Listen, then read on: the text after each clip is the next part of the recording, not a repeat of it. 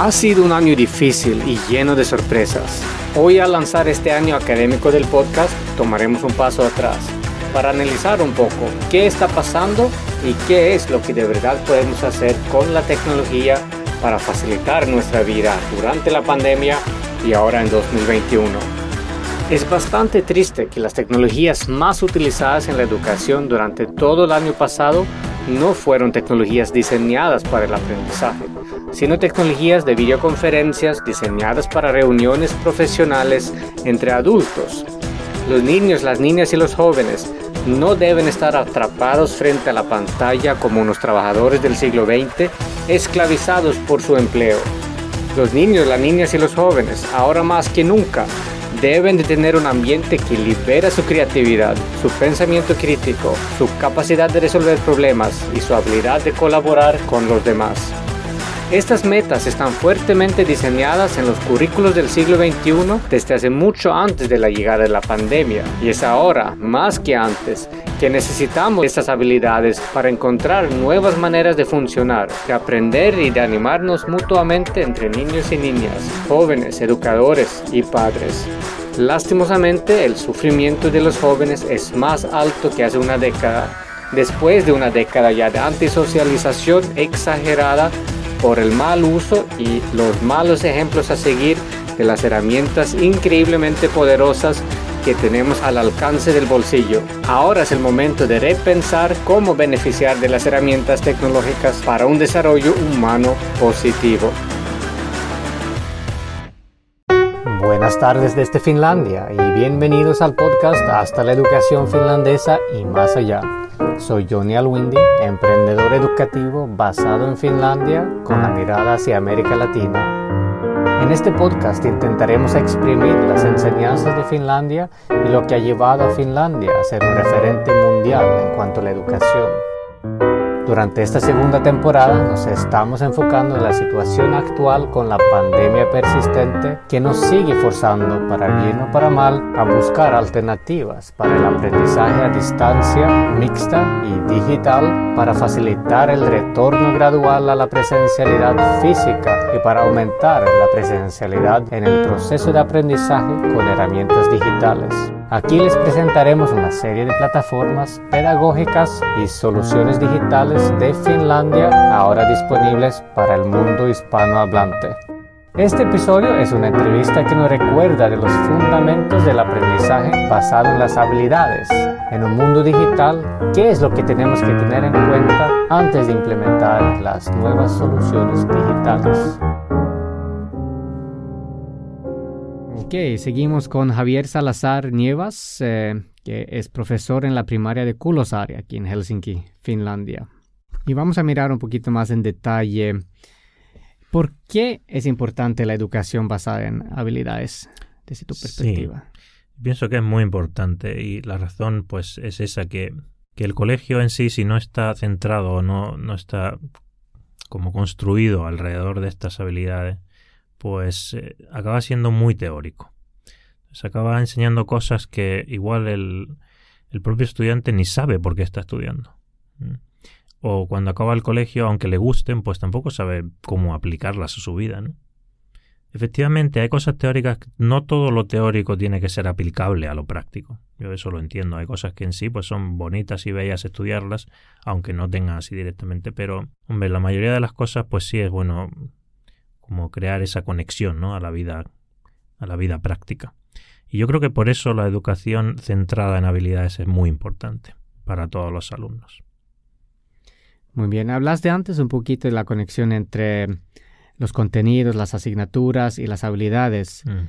¿Podrías decir más o menos cómo avanza el aprendizaje basado en las habilidades, también el aprendizaje de los contenidos, las asignaturas? Sí, nosotros construimos dentro de las habilidades, pues digamos, una especie de, de recorrido para el alumno. Es decir, dentro de una habilidad no es la misma todo el, desde primero a noveno o de primero a sexto, sino que se va dividiendo en, digamos, en pasos, ¿no? Desde poquito a más. Igual que cualquier otra asignatura, pues lo mismo hacemos con las habilidades. Tenemos la habilidad número uno, pues dividida en primer grado, segundo grado, etcétera. Y pues definimos dentro del colegio, pues cuáles van a ser los contenidos dentro de esa habilidad, porque como al principio igual se ha visto las habilidades son bastante amplias. Entonces vamos dividiendo en subcontenidos, ¿no? Y, es imposible abarcar toda una habilidad en un curso. Se van abarcando poco a poco, van creciendo, aumentando. Pero se trata la asignatura de la misma manera o de una manera más profunda o más... Eh, yo creo que sí. Yo creo que se trata de una manera un poco distinta, porque porque el profesor, a la vez que va enseñando el contenido de la asignatura, siempre va teniendo en cuenta e intenta acordarse de que lo importante no es tanto el contenido que va enseñando, sino pues la manera como los alumnos trabajan, cómo van aplicando esa información. Es decir, realmente el profesor tiene que pensar un poco distinto cuando enseña la asignatura. Mm. Listo. ¿Y cómo ha cambiado tu propia enseñanza esta introducción de habilidades más amplias? Yo creo que me ha, ayudado a darle más importancia a cada alumno como persona individual. Porque cuando vas enseñando habilidades, realmente, ¿qué es lo que enseñas? Eh, te estás preocupado de que ese alumno concreto, cuando salga del colegio, pues sea feliz, sepa construirse una vida feliz.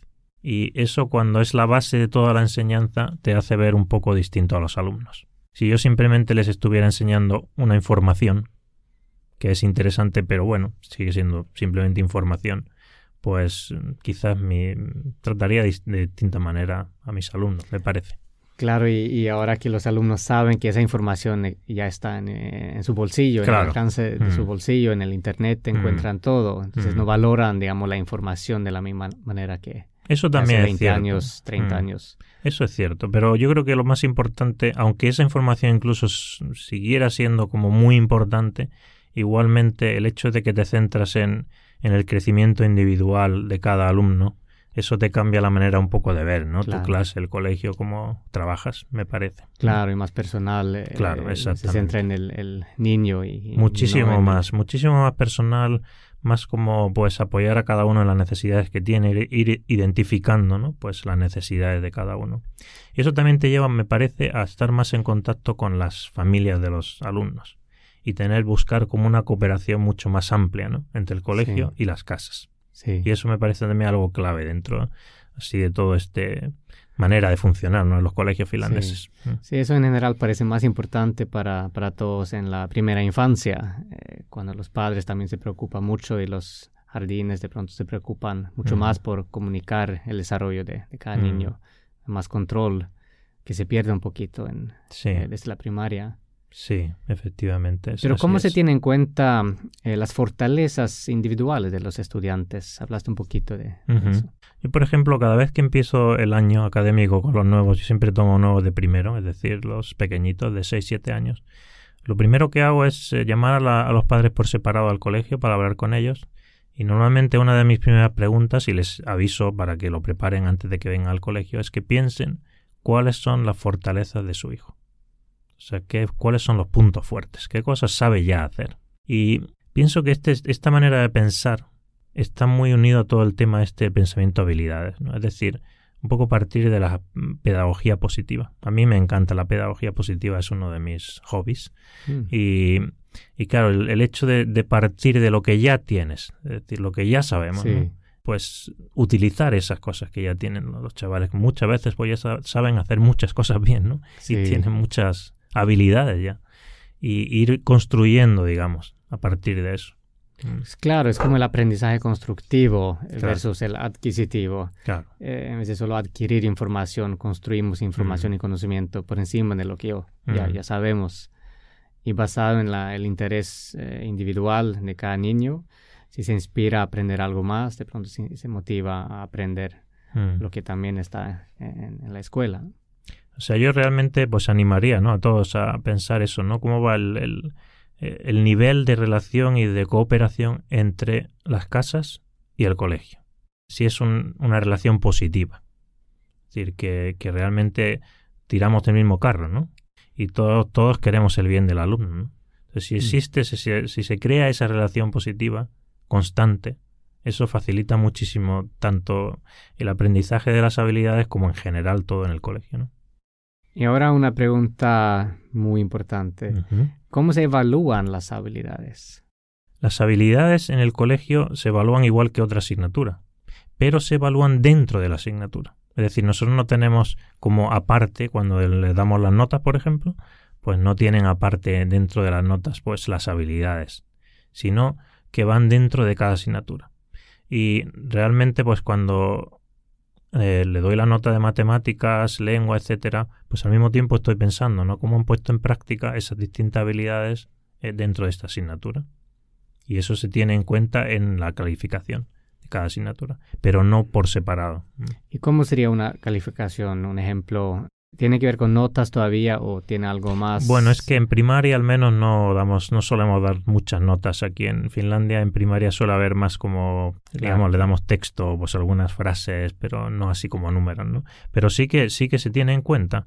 Eh, por ejemplo, doy un ejemplo, ¿no? Pues eh, dentro de la primera, de, de esta primera habilidad que es aprender a aprender, pues hay, digamos que hay distintas fases y una de las fases, una de las partes es saber ponerse objetivos en el aprendizaje pues claro, cuando estudian, por ejemplo, lengua, pues, a ver, tú has sabido ponerte objetivo durante este trimestre, has sabido tener claro lo que se te espera en esta asignatura, eso has sabido seguir tu propio estudio, ¿no? Pues con los deberes eso se ve, ¿no? Le das deberes a un chaval, pues tú has sabido realmente leer lo que había que hacer, ponerte objetivos, un deadline, por ejemplo, para cuando lo tengo que tener. Todo eso es parte de la evaluación de lengua, pero a la vez es una de las habilidades. Sí. Mm. Y en cuanto a los hogares, eh, mencionaste un poquito la importancia de, estar en la misma página mm. eh, en cuanto al aprendizaje y, cómo se comunica esta pedagogía basada en habilidades a los hogares y cómo se ha adoptado la educación de habilidades en los hogares. Sí, nosotros lo que solemos hacer, aunque no, aunque dentro del, digamos, de las notas oficiales, de la evaluación oficial no están las habilidades, un par de veces al año los estudiantes, al menos en nuestro colegio, creo que es una práctica bastante común. Pues eh, les damos un, papelito donde hay, pues normalmente nosotros tenemos una casa, le damos una casa en un papel y dentro de la casa hay como distintas eh, ventanas, ¿no? Y en cada ventana pues hay parte de las habilidades. Y un par de veces al menos al año, en algunas clases lo hacemos una vez al mes, pues ellos colorean esas ventanas y van pensando pues cómo va esto, ¿no? Y esa, ese papel con la casa y las ventanas se lo llevan a casa lo ven con los padres y los padres lo firman.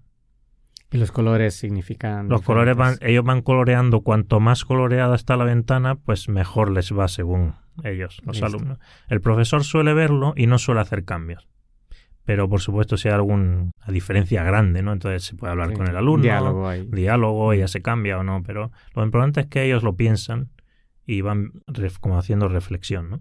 Y después lo llevan a casa y eso lo ven junto con los padres y el papel lo devuelven al profesor después. Y eso en nuestro colegio lo hacemos dos veces al año y yo creo que es una práctica bastante común, hacer algo, cosas de este tipo, ¿no? Mm. Sí. Para que, digamos, los padres lo tengan también claro, que es lo que estamos en el colegio practicando, ¿no? ¿Y qué tipo de mm. comentarios han recibido de los padres? Bastante positivo.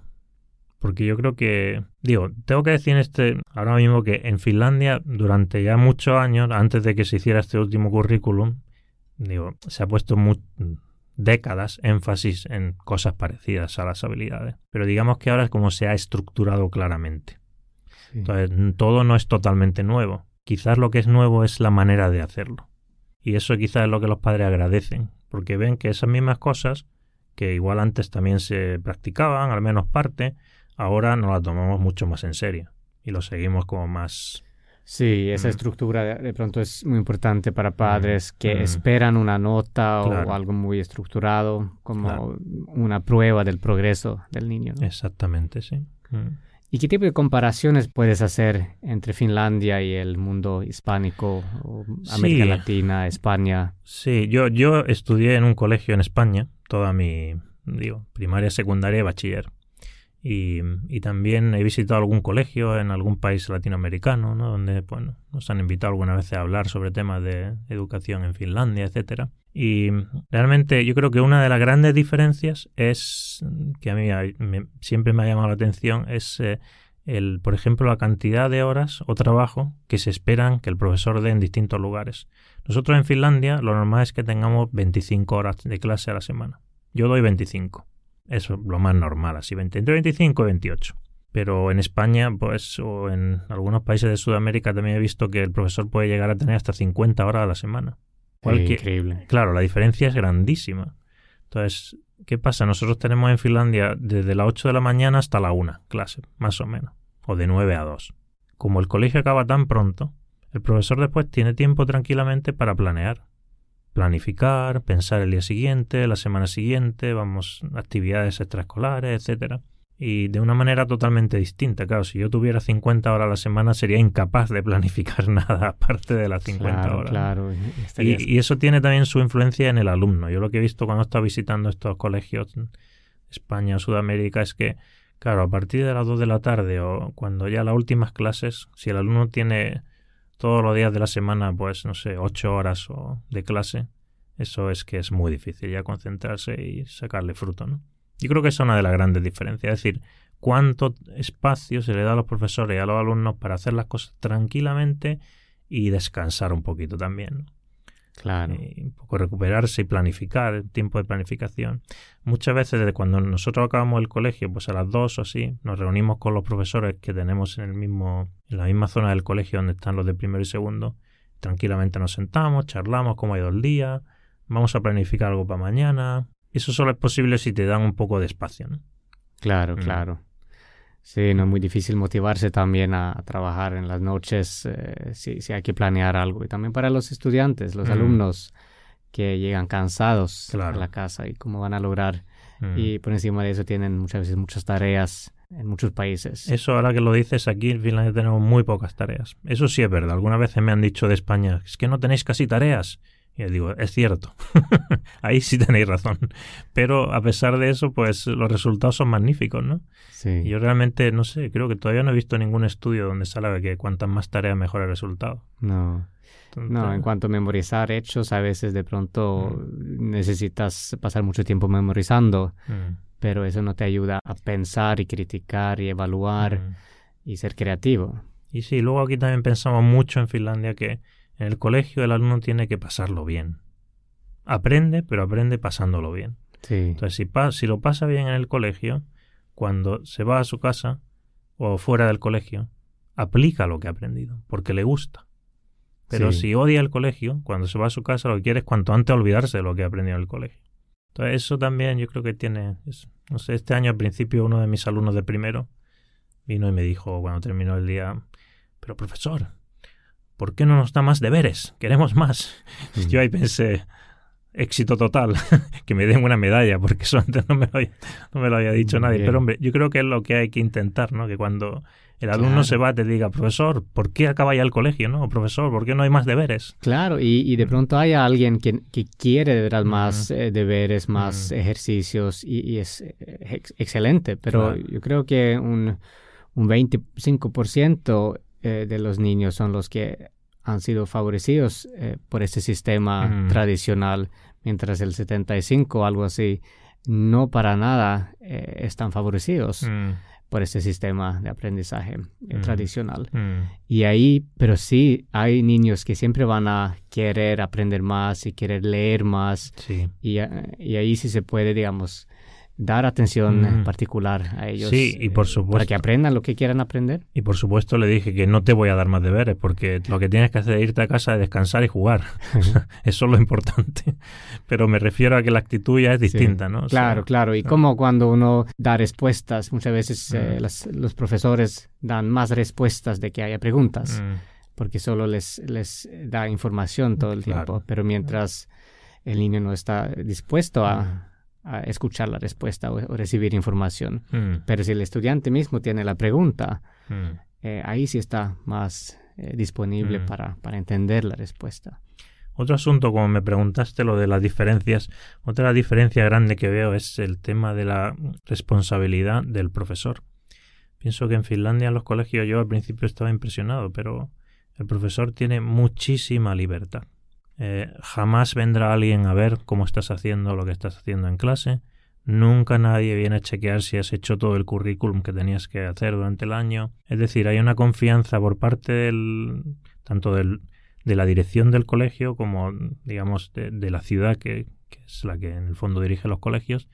Eh, y dentro del colegio hay una confianza total, ciega, en que el profesor lo va a hacer de la mejor manera posible que él vea. Y cada profesor tiene su propia manera de funcionar. En cada clase hay, tenemos en nuestro colegio mismo muchísimas maneras de dar clase. En cada clase cada uno lo hace a su manera. y está súper bien porque cada profesor es distinto. Entonces yo creo que esta manera de funcionar, de, de, darle libertad al profesor para que él sabe de la manera que hay que funcionar dentro de su, de su clase. ¿no? Eso pienso que es crucial porque, claro, el profesor también cuando ve que se confía en él, lo hace de la mejor manera posible. Claro. Mm. Toma responsabilidad propia por su trabajo. claro. ¿Y, crees que eso se puede transferir a, aulas en eh, Sudamérica, América Latina, eh, España, de alguna manera rápida? O sea, simplemente dar, dar más confianza, más libertad. Eso va a traducir automáticamente a, más, digamos, eh, responsabilidad por un, buen trabajo, mejores resultados ¿O cómo ves ese proceso? ¿Tiene que ver algo con la cultura finlandesa? Sí, sí. Es posible que en parte sea cultural, es decir, que en Finlandia hay bastante poca distancia, incluso dentro de las empresas, ¿no? Entre la dirección y el resto del personal o, o incluso pues cuando uno trata con políticos, gente conocida en el país, eh, se les trata muy así como no, no digamos que de manera muy normal. O sea, de tú a tú. De tú, casi de tú mm. a tú. Yo he visto al mm. presidente de Finlandia que vive cerca de nuestra casa, mm. pues paseando a su perrito delante de nuestra casa, vestido con un chándal y zapatillas de deporte. O sea, es un poco ese estilo, ¿no? Sí. Y claro, eso en fondo facilita también, digo, tiene sus cosas buenas y sus cosas malas, pero en el caso de los colegios, eso facilita el hecho de que cada uno coge responsabilidad de sus propias cosas, de su propio trabajo. Y en el fondo el director del colegio es como uno más dentro del colegio, ¿no? Es como casi como un colega más, ¿no? Pero que se le ha dado cierto tipo de, de responsabilidades distintas que al resto del profesorado. Eh, eso cambia totalmente la dinámica del colegio. Mm, yo eso lo recomendaría vivamente. Yo pienso que eso es posible en cualquier lugar, eh, independientemente de cómo sea la cultura o quizás no exactamente igual que en Finlandia, pero al menos mm, hasta cierto grado, ¿no? Sí, es como más eh, inspirando la motivación por encima de la obligación. Exacto, sí. Y algunas últimas recomendaciones para los eh, profesores, directores, eh, personas, educadores que nos escuchan desde América Latina o desde España. Yo simplemente digo que cada vez que he visitado colegios en España, en América Latina, he visto profesores buenísimos. O sea, yo creo que eso es lo que hay que, que ver, que en cada colegio, en cada país, hay profesores magníficos. Entonces, un poco tomar conciencia de eso, ¿no? De que en cada colegio tenéis un montón de gente buena y que pueden sacar todo eso adelante. O sea, a veces un poco nos centramos mucho en los problemas, ¿no? Que hay, pues que si este, pues, los padres han dicho esto o nos ha pasado lo otro. Y a veces es bueno sentarse tranquilamente y decir, vamos a ver todas las cosas buenas que han pasado hoy, porque es que han pasado muchísimas cosas buenas, ¿no? Entonces yo eso un poco la pedagogía positiva, ¿no? Sí. Lo lanzo aquí así para que cada uno la pruebe porque es que te cambia un poco la manera de ver, ¿no? Ir identificando que tenéis tantas cosas buenas en cada colegio. Sí, concentrarse en lo bueno. Claro. Mm. Muy bien. Bueno, muchísimas gracias, Javier. Ah, vosotros. Espero pues seguir a hablar contigo en una próxima ocasión. Encantado. Muchas gracias por habernos acompañado en esta sesión. Esta entrevista con el profesor Javier Salazar Nievas fue organizada en colaboración con la editorial finlandesa Edita Publishing, que resume muy bien el fenómeno finlandés en el libro Phenomenal Learning from Finland de la investigadora y pedagoga Kirsti Lonka. El libro se encuentra en su versión original en edita.fi y en español desde la página web libreriasiglo.com bajo el título Aprendizaje Extraordinario de Finlandia, traducido y publicado por la editorial Siglo del Hombre. Para conocer más de plataformas certificadas pedagógicamente de Finlandia y disponibles para el mundo hispanohablante, asegúrate de suscribir al podcast en cualquiera de las aplicaciones móviles que manejan podcasts para estar al día de próximos episodios y nuestras recomendaciones actuales desde Finlandia para el mundo hispanohablante. Este podcast está patrocinado por Edvisto y edvisto.com y esta sesión en colaboración con Edita Publishing y edita.fi.